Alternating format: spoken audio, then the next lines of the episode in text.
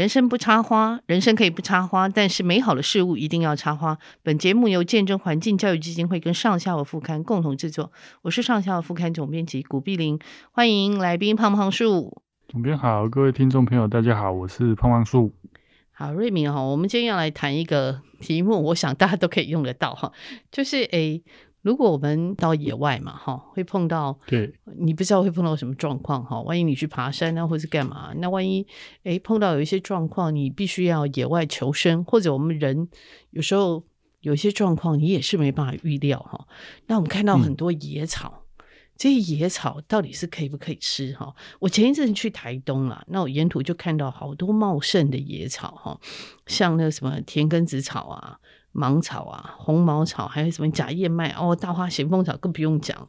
其实我觉得很好看，但是有些人认为这些不见得是本土原生植物，而且扩散性超强，可能会排挤原生植物的生存空间。诶，瑞敏怎么看这个事情？呃，我先讲，刚刚总编念这么多，嗯、呃，田根子草还有一些芒草是我们原生种，我们原生种的嘛，哈。那红毛草啦，假燕麦，红毛草是非洲的植物，虽然它很好看，对，对，很好看。那假燕麦，然后大花旋风草是拉丁美洲的，嗯、假燕麦大概就是欧洲那边过来的。对，那确实啊，我们就生态角度，我们真的不希望这个。特别是这种入侵性强的植物，嗯，占据我们的这个环境，可是很很无奈。其实你知道，全世界任何一个国家去，嗯，通常这种都是长在已经开发的，就受干扰的环境。哦，已经开发受干扰的环境，对对对，就是通常就是大马路边啊，或者是被开垦过的山坡又荒废的啦，嗯嗯，然后荒废的稻田啊，很容易就长这些。是。啊、呃，原始林就比较不会了，嗯，原始森林就比较不会，嗯、但就是针对这个入侵这个问题，真的没办法，因为有时候像银河欢嘛，就我们要花很多钱去清理它，对对，还不见得清得掉，还不见得清得掉。嗯、那草本植物有时候这个这又这又更难，因为很多民众真的对草本植物认知比较又比树更薄弱，所以没办法。去分辨，特别是我们很多珍贵稀有的禾本科，根本长得也就是草一样。对啊，真的啊，真的很像草啊。对，但我只能说尽量的，就是这种知识要累积，真的比较慢了。嗯，那禾本科又特别难。嗯，但我只能说，就是尽量不要让土地荒废。嗯，然后不要有开垦新的地方，减少这些入侵植物一直入侵，因为。像，呃，像我们林业有所谓的近自然林，就是造林，嗯、有这种生态造林。嗯，那如果你这个地方整地之后，你树赶快种，种了我们原生的树种，那就 OK。嗯、可是你会发现，如果你不马上种，长出了这些入侵的，特别是有一些很可怕的入侵的草本入进去，嗯、你要花更多钱把它清掉，你才有办法种树。嗯根本就没有，因为它地下盘根错节，树根本就长不出来。哦，对对对，它就阻断那个树根的伸展，哦、对不对？对，所以真的不要觉得说哦，反正会掩地，没有这回事。嗯嗯，就有一些太荒废了，你要花更多力气去。如果你想要造林，那你就要荒废，所以尽量不要让自己的土地荒废。哦，那这个很重要哈。哦、对。对那那刚刚瑞敏讲到一开始讲到一个东西，我也想问你，就是说他们在已开发或者是呃荒废的地方，容易长出这些入侵性的草本植物，可是森林原始森林不就比较不看不到，那原因是什么呢？呃，一般来说，那种入侵性很强的植物都是阳性植物比较多啦，嗯嗯，像什么小花蔓泽兰、这种都、嗯、都是阳性植物。嗯、那阳性植物它就需要比较嗯呃。就是阴阴，就是比较开阔的环境，嗯，嗯，因为一般说真的，我们发现那种，呃，比较需要森林的阴性植物，比较不会变成入侵种了，哦，相对比较不会，因为它本来就比较脆弱，是是，它的传播力，因为阴性植物通常种子都比较大，嗯嗯，OK，那它传的不远，啊，这种阳性植物，你像。最近我真的我到处开车到处看，发现小花曼仔一开花就是满山遍野，真的真的，它种子又很轻，很容易飞。对。对，主要是这个原因。是是，嗯嗯嗯，对。那其实当时很多这些呃这些所谓这些草本哈，这些或者是禾本科各种哈，他们也引进来，有时候刚开始是为了观赏，或者是为了我看呃有的是当做牧草也不少哈。当时引进来都有它的用途啦哈。嗯，对。那后来都扩散到、呃、以前有以前真的比较不知道啦。嗯、说真的，在。嗯更早以前，我们对于很多所谓的就入侵嗯性评估，嗯，这都是这过去这一二十年来新的概念啊。嗯哼哼哼，那生态学发展也就是在上个世纪末啊，所以也，嗯，以前真的没有这些想法。像大花旋风草早期，嗯，呃，就是就觉得观赏啊、好看啊，还有像，嗯、呃纸花或香剂，甚至为了观赏啊，对啊，对啊，不晓得说它会。嗯，适应这么强，啊，嗯嗯，对，然后甚至、嗯、甚至也有说法说，那时候它就是为了弥补这个冬天没的蜜源植物不足，OK OK，要要让蜜蜂采蜜，是是是，我我常讲就不要以今非古了，就是嗯，就是以不要去批评那时候，因为那时候在那样的资讯环境下，嗯，嗯，你不见得不会做一样的是判断啊，只是说。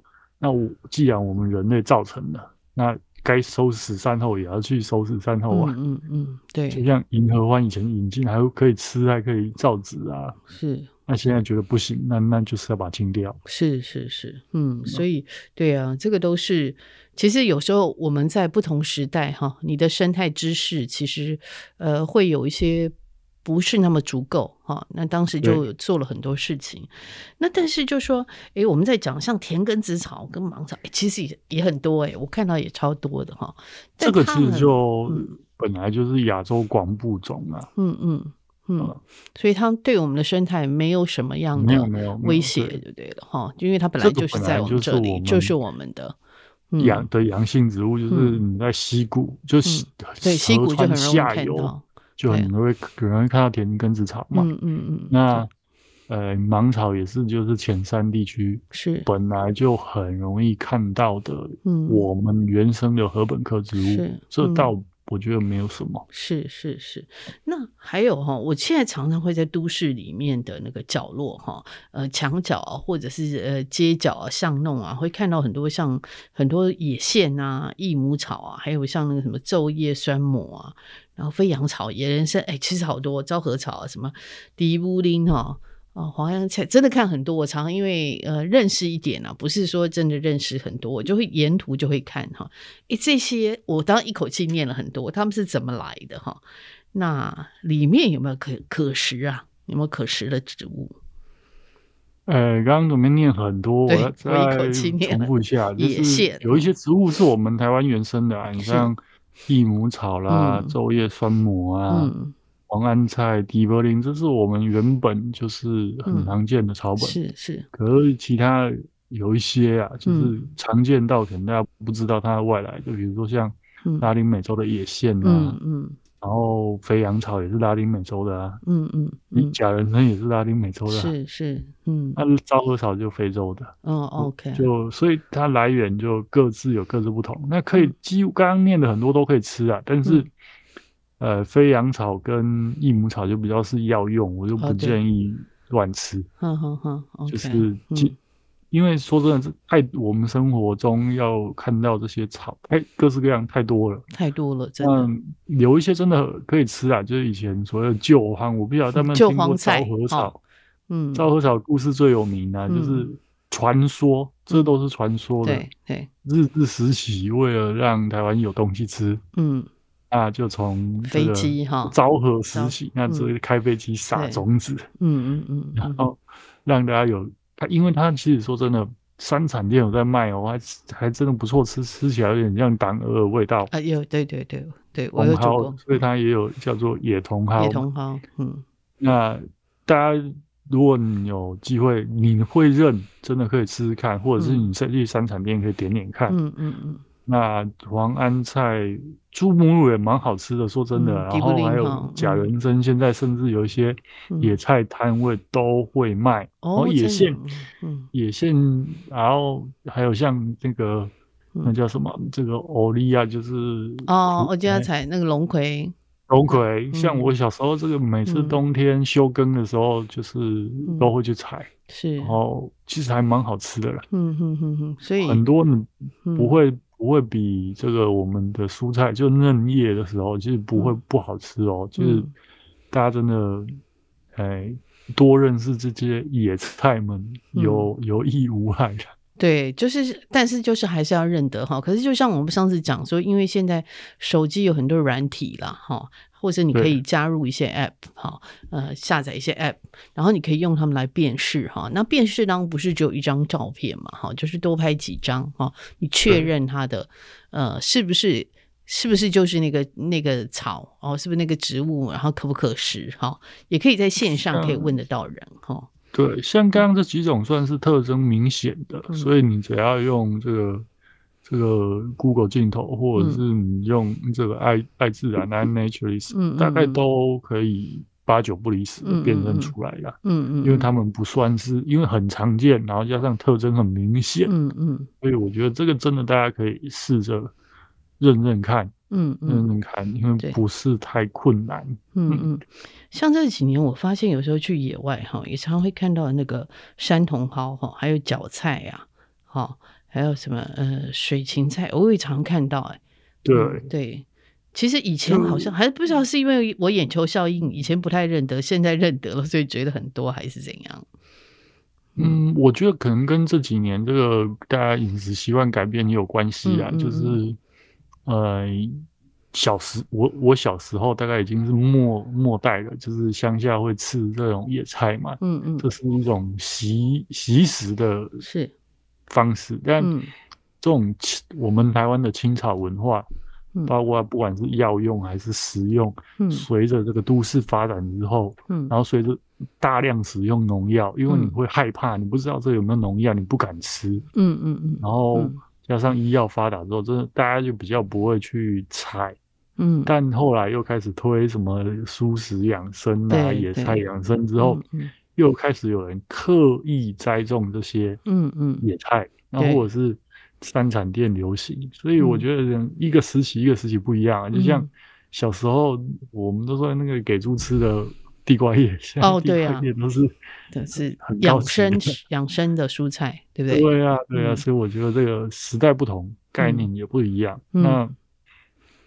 不，但不管怎么样，我们学植物人，我们知道它可以吃。嗯、那再来就是有一个概念，就是你信不信任这块土地？嗯，嗯如果是以就是有机栽培的田地，那长出来当然你不会害怕。嗯、可是如果今天，嗯，你连这一块土地里面有没有重金属，是。有没有喷农药，你都不知道，那那我还是建议就，嗯，还是要小心哦。嗯。嗯对对，所以这个都是要注意哈，就是，对呃，当然有这么多可以吃。其实我我常常在，我记得我就听过那个郭成梦老师嘛，哈，台大植物系郭成梦老师，他已经退休，他就说我们人好可怜哦，我们吃的都是那几颗的东西哈，就是被驯化过的，然后十字花科吃很多哈，然后鸟也很爱吃哈，所以我们常常都跟鸟争食。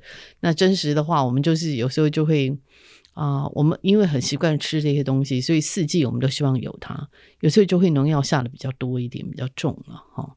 然后又怕虫来吃，嗯嗯，对，就是像孔子也都说，嗯，吃东西要配合节节季节嘛，嗯嗯，要丢席比较好吃，不时不食嘛，哈。那嗯，明明就应该冬天吃的高丽菜，嗯、对我们四季都爱啊。然后到高山种了那么多高丽菜，嗯嗯。嗯就这个真的是我们这个世纪可以去反思的啦。嗯嗯，那是我们在二十世纪养成的吃食习惯。对，以前都觉得哇，好棒棒哦，我们台湾可以种，出高丽菜，温带水果，好像把它讲的就是这是人定胜天。嗯嗯，但新的概念就是觉得哎，这样破坏森林不是那么好。我我不是说不要种高丽菜，但我觉得种高丽菜应该是。在我们入秋之后，像现在比较凉爽的季节，嗯、它可以在平地种的时候，那当然你就种，因为像我们家这里有农田在云林，嗯、那夏秋就是种夏秋的稻子啊，但冬天大部分我们就是会种这些。嗯、我的认知就是种这些温带的蔬菜，那就是一季，然后自己吃。然后以前也会如果留下，比如说高丽菜，像我外婆，她就会把它晒成菜干。嗯，哦，高丽菜干很好吃。对。然后或者是种种萝卜，然后就自己腌萝卜，然后就变成菜包。是是是，对。不晓得大家有没有自己做过菜包？诶，现代人大概很难哈，以前好像妈妈都一定会做了哈。各种不同年纪的菜包，嗯，我是跟着阿嬷、阿嬷。家人一起做过这些东西，所以我就觉得，哎，生活应该是随着季节变化，嗯，而有不同的，嗯。呃，蔬菜水果选择，嗯嗯嗯嗯，这样就会很多变化。可是我们现在真的是，我们吃来吃去，特别是我常嘲笑台北是食物沙漠，我们吃来吃去，真的四季都是那些，对。高丽菜、小白菜、大白菜，然后呃青江菜、哈菠菜、呃空心菜，就，就是你叫得出来了。我们还有很多好吃的，对，但台北都买不到。嗯、对，真的真的，台北可以买得到的特殊的菜，真的好像前一阵子不是，嗯、像前一阵子不是那个茴香出的茴香季节嘛，哈。现在对，现在有了。对对，我看到我都会赶快买。可是茴香，因为它就是你要立刻吃，要不然它会 lanky 嘛，哈。那茴香拿来炒那个炒蛋啊、煎蛋啊，哈，或者清炒啊，哦，用麻油炒，或者是炒肉都很好吃，哈。可是很现在很少人吃过哎。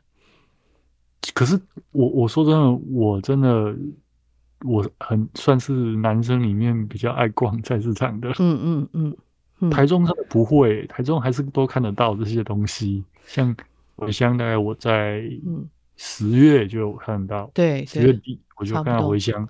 嗯，你会买吗？哎，其因为台中毕竟很接近这个农田，是，好像我每天就往返都市跟农田哦，所以我就觉得不会很很少见。但是我毕竟我在台北生活了十几年，嗯，然后我一个人如果我要去买菜，我就发现，在台北你要买到。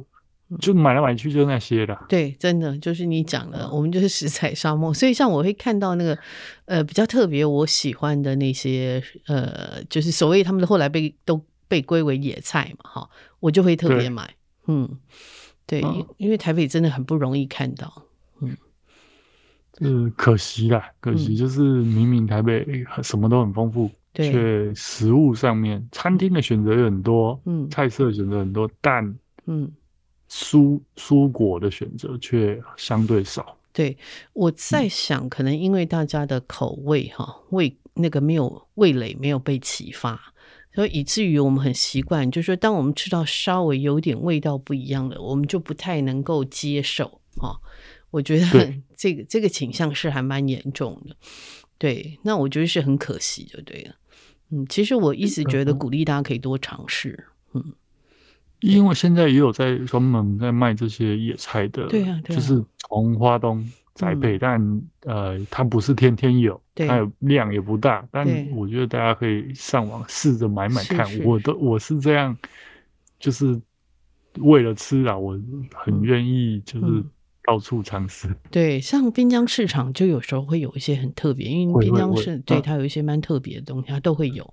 嗯嗯，在台北，我有一些朋友去逛滨江，常就会买到一些很特别的东西。对，那、嗯、超市有时候会有，嗯，其实有有时候啦，就是你要早一点去。嗯，我发现有时候超市，嗯，就是百货公司的它超市，嗯，有时候就是也是会有一些，嗯，南部然后尝试性的试卖看看的东西，对，对嗯、但量都很少。对对对，然后再来，我们说像有一些哈，像什么构树啊、月桃啦哈。那我知道那个好像诶，原住民他们会吃那个五节芒嘛哈。那像野姜花、紫菜做姜草，我也吃过哈。好好野百合啊，什么野牡丹，好像也都可以吃。诶，可是可是对我们来讲，那个真的吃食经验太遥远了。到底要怎么吃哈？你有看过？你有吃过吗？我刚刚讲，我几乎都吃过，哦，真的啊。金家是爱甲贵，构树你大概就要跟鸟抢，就是在它刚，不然就会。然后很多人说啊，上面好多蚂蚁哦，那对，因为它这蚂蚁很多，嗯，因为它很甜，嗯嗯，就是以野果来说，它相对甜，所以我觉得，但呃，然后像月桃，好像一般就是当香料比较多了，然后包月桃这种。五节芒，就是它的花的那个。那个对，那个那应该算它的花花絮种，哈哈哈。呃，嫩的部分也可以吃，嗯嗯。那野姜花就更多啦，野姜花应该他们有人吃茎哎，去山产店有吃过吧？嗯，吃那个茎对不对？嫩茎对不对？可以吃，因为它有一个就香气啊。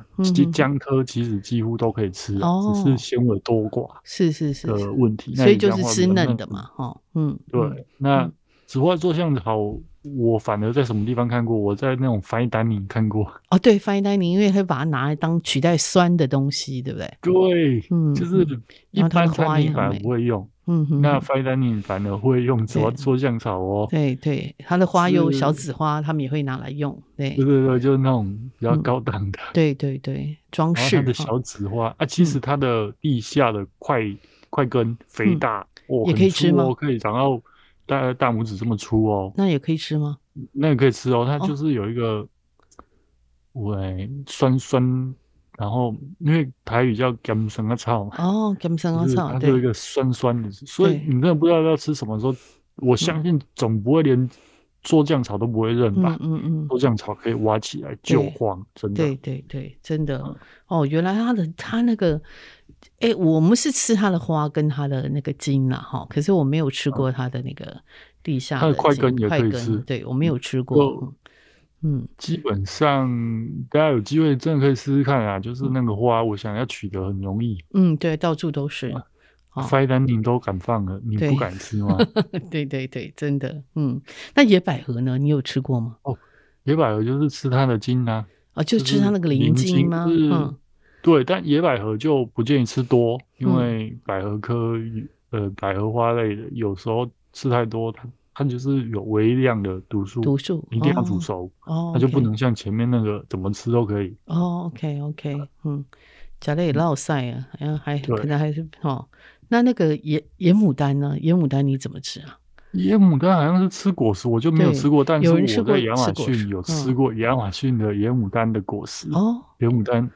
他们怎么吃？而且，呃，这个讲起来比较恶心，就是它的果实里面有时候会跟虫，就是有虫，然后有蚂蚁共生，所以吃的时候会补充蛋白质。哦，对呀。很多人听到这里应该就崩溃。对对，一般人看到蚂蚁就是一起笑哈，就只要看到虫，我们的反应就是那个尖叫。对对，不知道那么小的虫，大家怎么跑？代表这东西没有药啊。嗯嗯哦，对了，其实如果你自己处理过花椰菜，花椰菜虫超多，虫超多。处理一颗花没有虫，哇，那你真的要很小心哦。这农药一定下很重哦，真的哈。所以以前怎么可能花椰菜没有虫？太可怕了。哦哇，以前哦他们就在讲说那个花椰菜啊，因为花椰菜不是一层一层嘛，这样一一颗嘛哈。然后那个，然后他们就叫那个，呃，我记得我在念大学的时候，我们都叫它绿色公寓，因为它上面住了很多虫，很多虫，哦，一层一层。可是现在的花椰菜很少看到虫，哎，几乎是没看过。没有，如果它是网室里面栽培，那就嗯，就是相对，嗯、或者它有盖网子，哦、因为像我小时候我种党鹅，种那些蔬菜，嗯，一定要盖网子，不然就是被。那个蝴蝶吃光了哦，了解，你就没得吃。OK，了解了解，嗯，但再怎么盖，嗯，只要有缝，它就有办法飞进去。嗯哼哼，所以我们盖网是为了避免，因为自己要吃的，对，避免喷药喷药被吃光。对对对，没错。那当就是现在还是会有啦，就是呃，你如果是在房就是网室里面栽培，当然这些。病虫害可以少很多，嗯、但我还是要强调，就不要太害怕虫，虫、嗯、都敢吃的东西，至少表示它在采收前有一很长一段时间是没有喷药，嗯，虫才可以活得好好的啊。OK OK，哼哼哼哼，对，就是所以看到虫不要太惊慌哈。诶，那我们如何了解这些所谓的野菜可利用性哈？啊，把它们当做真的是有机会变成救荒食物，我们要怎么样学习啊？嗯，现在当然已经比较没有饥荒了，但饥荒的时候真的连树皮、树根都吃了。嗯、真的，以前说吃树根、吃树皮哈。战乱的时候，真的就是吃到连、嗯、我讲说连那个猢猻木都拿来吃了，嗯、没没办法，连土都爱吃。嗯，那我我倒觉得大家还是可以，因为现在大家喜欢爬山，嗯、很难保证不会迷路。嗯，或者是在山上你就。迷路了，你如果一天下不来，你真的要自己要保暖，还有找东西吃的，嗯嗯的本事哈，尝尝试或本事啊，嗯嗯，那当然这不是一天就有办法累积的，就是这些都是我从小到现在慢慢慢慢的，那一次东西只要你吃过一次，我相信要辨识会比你完全没吃过只看过书，嗯，来的更。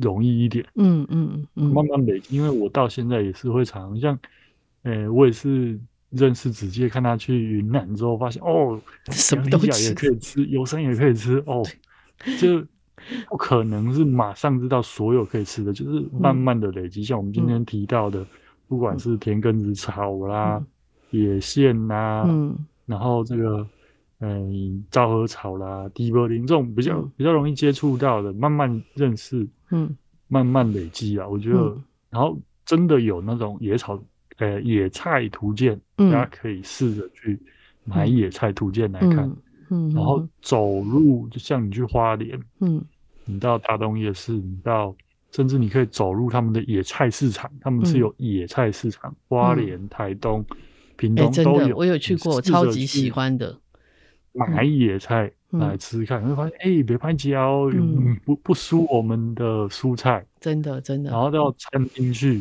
就三产所谓的三产店，现在很多，嗯，你也可以试着点，不要就是觉得哦，野菜就是不好的，其实不会，有一些它真的也没有什么纤维，苦味也不重，嗯。你从像我会推荐从这个假人参开始试。哦，假人参我我以前就常去采来吃，很好吃，嗯，很好吃，然后。紫花做酱草大概也不会苦，嗯，这个都可以试试看嘛，嗯嗯嗯嗯，所以就是先敢勇于尝试了哈。野菜图鉴，嗯，野菜图鉴有一个呃阿美族的有一个吴雪月老师哈，对对对对对，他有写过一本，你有哈？他有写过一本，他那本书后来还翻成英文的，嗯，对，但那个只能说你去你会发现，就是后来还有更因为还有更多阿美族。嗯，或者是阿美族，他们开玩笑说，他们一个人就是一部割草机。对对对对，绿色的都吃了。嗯，那云南那边少数民族也有，就是会会会动都是肉。嗯，有有猪就有菜这种说法。对，那其实这个你会发现，全世界都有。嗯，就是我还是要回头讲，人本来就是消费者，在生态学里面，嗯，植物本来就是生产生产者，在。没有这种近代所谓的农业农耕之前，嗯、人也是过采集生活。是，是那本来就是在野外采东西吃。是，是那你看猴子，只要猴子能吃的，我们就可以吃。人都能吃。我们的灵长类。鸟我还不敢跟你保证，嗯、因为鸟可以吃辣椒吃很大，我们不行。它胃肠构造跟我们不一样。然后像。有一些果实，它就是为了不让人吃，嗯，所以变成很臭。比如说诺丽果，它就希望鸟类帮它传播，它不希望哺乳动物嗯吃，所以它就演化出这种很臭的，但人还是吃了。是是是，嗯，就是，所以我觉得本来这是本能呐，但我们因为都市化失去了本能。对，我觉得。当然，因为每个人每天有不同的事要做，因为分工之后，你可以有更多时间做你最擅长的事情。嗯，但偶尔体验一下，或者是学一下，我觉得也无妨，也不错。嗯、OK，嗯。对呀、啊，其实呃，刚刚我们讲了那么多途径啊，你可以去了解一下。然后刚刚瑞明讲了，因为现在很多山产店啊，或者有一些快炒店，都会有一些比较特别的呃这些野菜哈，可以试着尝试看看。你可以从口味诶习惯它哈，然后打开你的这个呃味味蕾的限制哈。像现在很流行吃这个水莲，嗯哦对，原来也是野菜的野菜啊，嗯嗯嗯，那就是被推广到餐桌上面。是是是，像我们以前吃山苏也是嘛，哦，对山苏，然后桂鸟啊，桂鸟都是。以前的就都觉得是野菜啊，嗯嗯，那、啊、现在我大家都吃很习惯，就觉得哦，这就是菜啊，是，是。绝菜。对，所以试试看看，尝试啊，打开自己的限制哈。啊，我们时间也到了，谢谢瑞敏今天跟我们谈这个怎么样吃这些，万一需要的话，救荒哈，哪一些东西可以吃，嗯、然后你可以怎么样去学习认识它。谢谢瑞敏喽。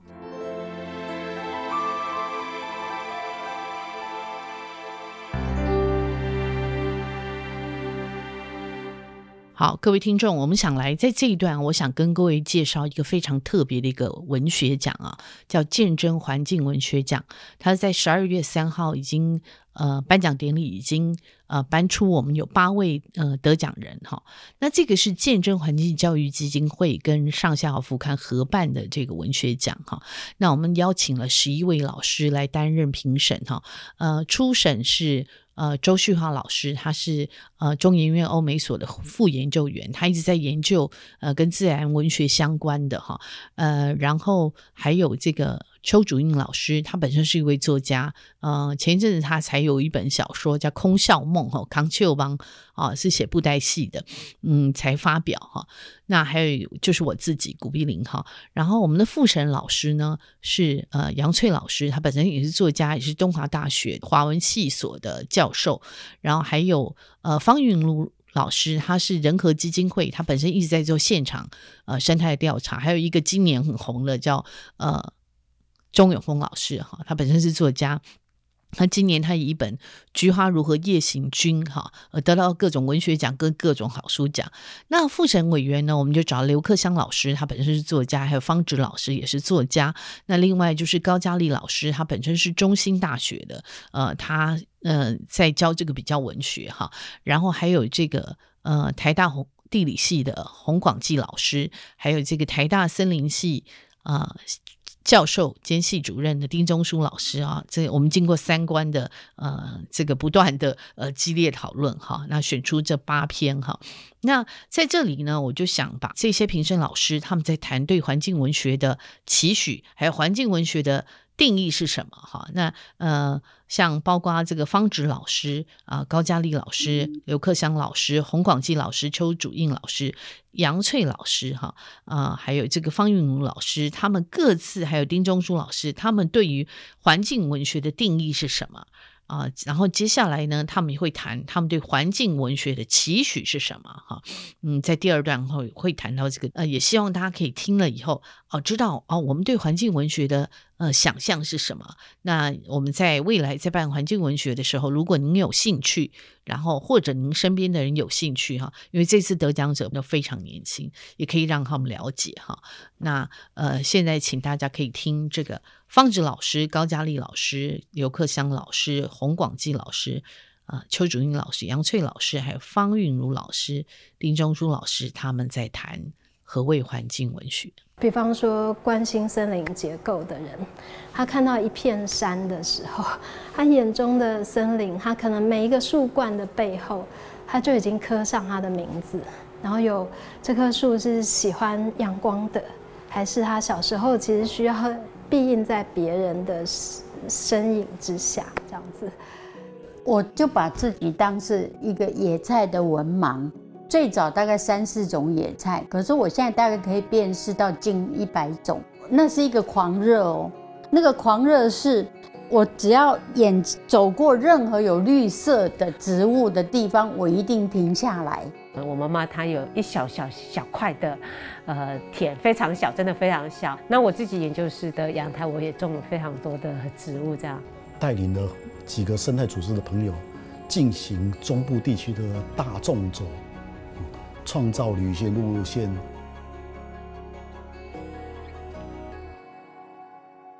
我们在五年前开始，呃，由见证环境教育基金会支持办了上下游副刊。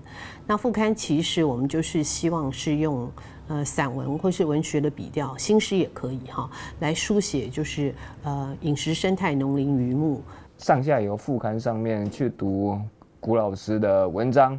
还有古老师推荐的作者的文章，那看了以后其实非常的喜欢，就希望说有一些新的啊、呃、这些作者、新的写手可以进来这个领域，然后真的透过文学奖这个鼓励、这个奖励，第一个让他们可以冒出头嘛哈，第二个其实他可以在我们这个平台继续继续的书写。那他们找我来做评审，呃，我本来觉得是一个很自然的事情。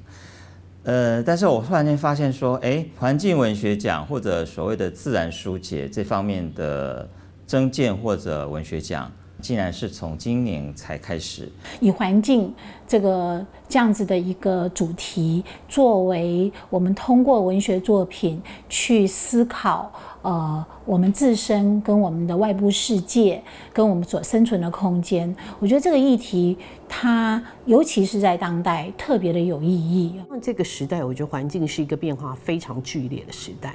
嗯、呃，其实这个时代，我们到底要怎么样去描述这个时代，其实不太容易。我自己觉得环境本身就是很大的美学的养分。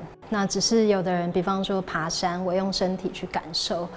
然后有的人是用呃文字去感受，然后有的人可能用声音去感受。那像我自己，我其实是台北市区长大的小孩，这样。那我会开始走进自然，然后去关心环境。有一部分就是因为这些美学形式的一个启蒙。过去的二十年，呃，参与这么多大大小小的文学奖，也看过许多书写关于生态环境、自然啊，然后田园这些呃议题或者动物这些议题都有。可是这些议题集中在一次的文学奖当中，我觉得就是非常的精彩。因为你只有集中在一个同时在阅读的时候，你才会看见我们关于环境的这个思考这么的多元性。可以看到他写海，可以看到他写陆地，可以像他写空中的所有的东西，我们其实都可以看到。过去的话呢，我们常常是比较局限在说动物、植物或者是整个生态系这样子为主体的一个描写。但是这一次的话呢，我看到更多的一个广义的拓展，譬如说人跟环境、人跟大自然之间的互动，人也是主角之一，大自然也是主角。它展现出人跟环境的多样性，不只是环境的多样性，啊，人跟环境它的关系是多元的。在很大程度上，当我们讲到环境的时候，其实很多都会说哦，比如说中央山脉啊、雪山山脉啊、海山、海岸山脉啊、湿地啊，你 whatever 就是。无论如何，你心目心里面都还有一种，就是环境等同于这个荒野。我们当然，我们的心愿都是追求广阔的生存空间，可是有时候我们不得不被挤压在一个狭小的生活空间。但在狭小的生活空间，在一个都市公寓的阳台，我能不能够去思考我跟环境的关系？环境 （environment） 这个顾名思义啊，其实是。人周遭、人身体周遭可以感知的那一个范围，环境是我们身处所在的地方。可是，如果你连你的身边的环境你都不关切它，当你再回头看你自己身边的环境的时候，你可能是很陌生的。自然书写就是环境文学的书写嘛，Nature Writing，它有一种放在一个比较温和的角度，试着跟自然、我们的生态环境对话。它是一个没有很多。自然写作的素养，可是他有那样的热情跟心态，那我觉得这个是一个很可喜的。呃，书写其实有一部分当然是个人创作的满足，但是其实更大一部分是你对于某件事情的关心，你透过文字的书写，你思考，你观察，你去做一些研究，然后把自己。看到的事情，把自己内心的话讲出来、写出来。与其说我们一定非一定得要带一些自然知识的话，我觉得更重要的，不管是我们要去谈环境争议，或者是谈污染问题，如果我对我生活周遭的环境我都没有连感觉都没有的话，我想这些都不用谈了。更重要的，我们要看到的是人要进去，人的心也要进去。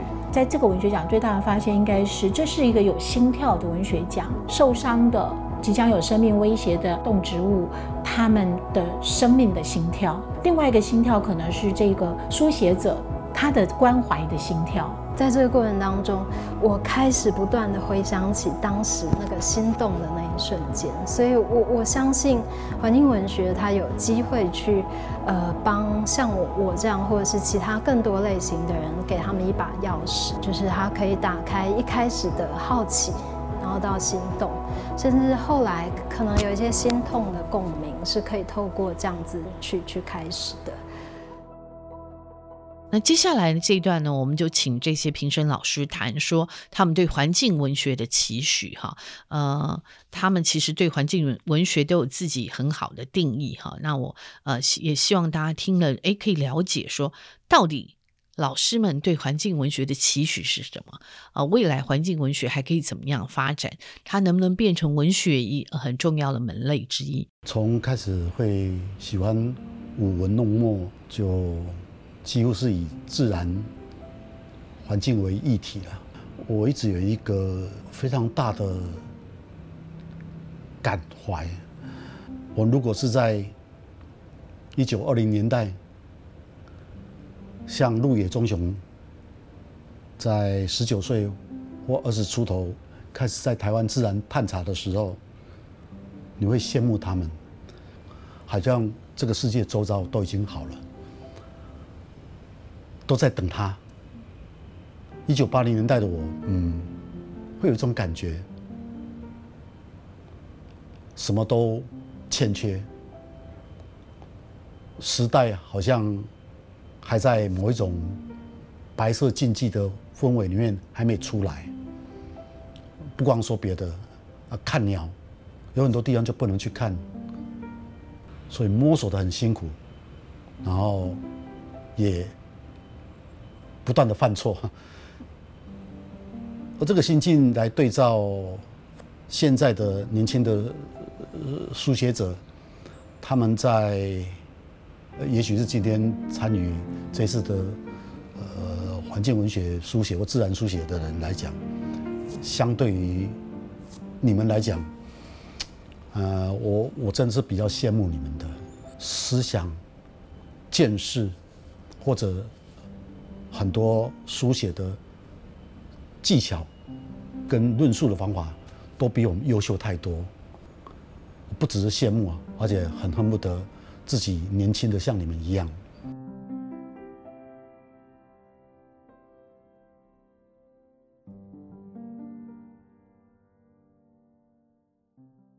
说实在的，我很喜欢决选的每一篇文章。把这个生活的这个经验诉诸于文字的功力啊，其实真的比我们那个时候都还要好非常非常多。那这个时代，我觉得他们的文字的运用啊，非常的灵活，文字影像上面能力也是很强。这个我觉得是很特别，就是他们虽然写的是散文，可是有时候有点像小说的那种感觉。呃，其实文学奖它毕竟是一个文学奖，所以我会第一个当然就是希望它是一个文字的品质是很好的。第二个当然就是说，它对于这个环境的意识，它有没有自己的一个想法跟态度在里头？文字的一个叙述啊，角色怎么样去定位？整体的结构方面是怎么样的？你整个思维的深度等等的，这些都是做一个文学评论者，我都是要去着重的。其实，呃，环境书写并不一定是要那么具有那种呃批判意识，或者说一种反省的意识。有些创作者，他可能因为这是一个环境文学奖，总有觉得自己有责任在后面做一些呃。论述或批判等等的，所以有时候在呃文中或者在文末的时候，会做一个很硬的呃转折，并不一定是需要扩及到那么的这个意识形态很鲜明的批判性很强的书写，它甚至可以回归到比较我们为什么要关心我们的环境啊、我们不需要那么的冷漠。我们其实透过这样的书写，关心周遭的事物，其实就是一件很了不起的事情。我觉得更加要用力的是做一个呃文学的创作，如何在那一个故事叙述这个部分，你要表达的深度这个部分，透过整个故事的一体成型，把它表现出来，把一个故事好好的。从从头说到尾，那故事自然就会带出你要讲的东西了。在观察面向上，我自己觉得比较可惜的就是，呃，我还没有在这一届的作品当中看到比较深刻、比较完整的，就是把呃生态学或者是环境科学的东西融进来。嗯，那呃，我我这样讲是，比方说我。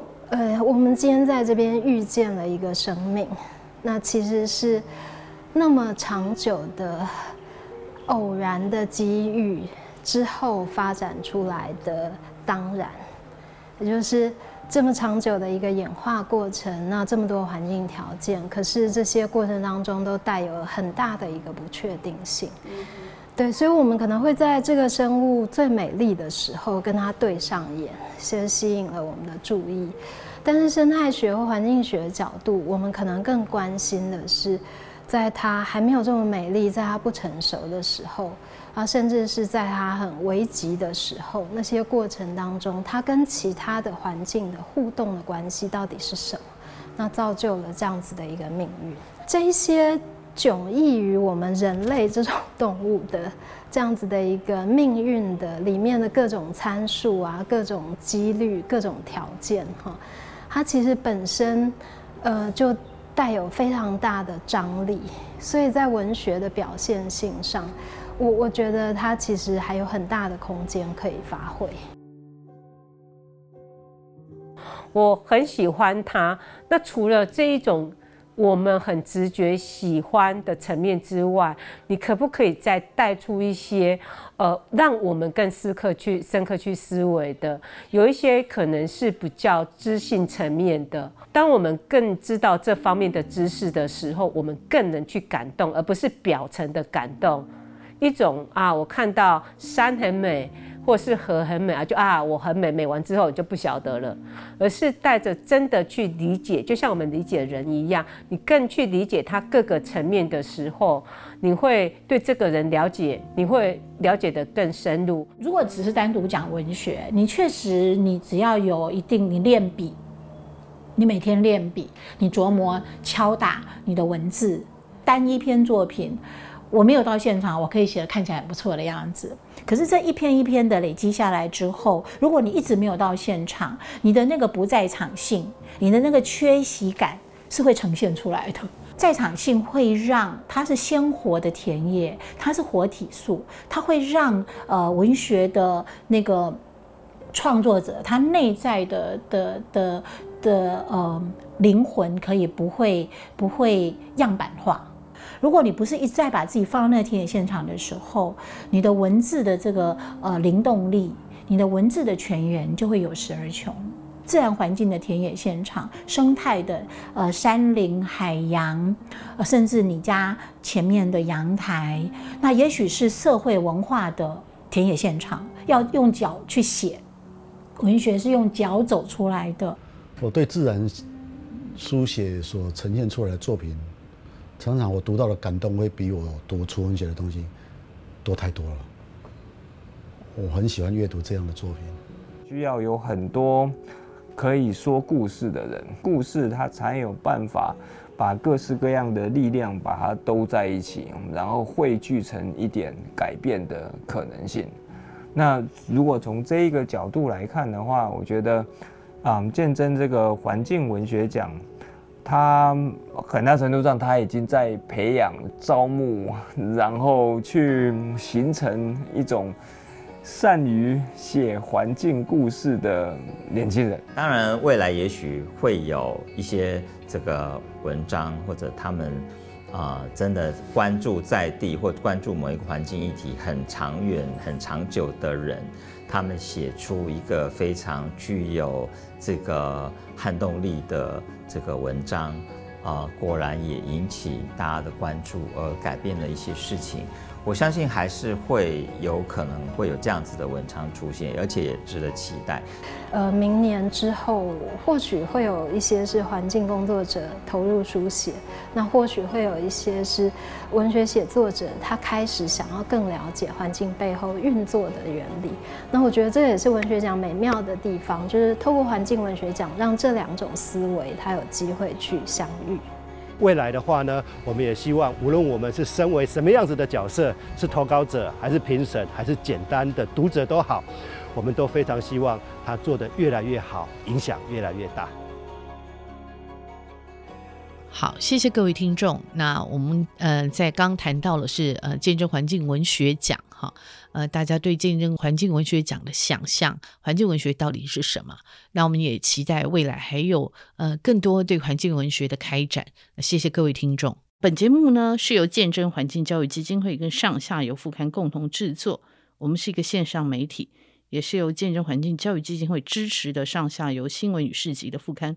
如果您想了解食物怎么来，欢迎收听食农搜查线上下游新闻。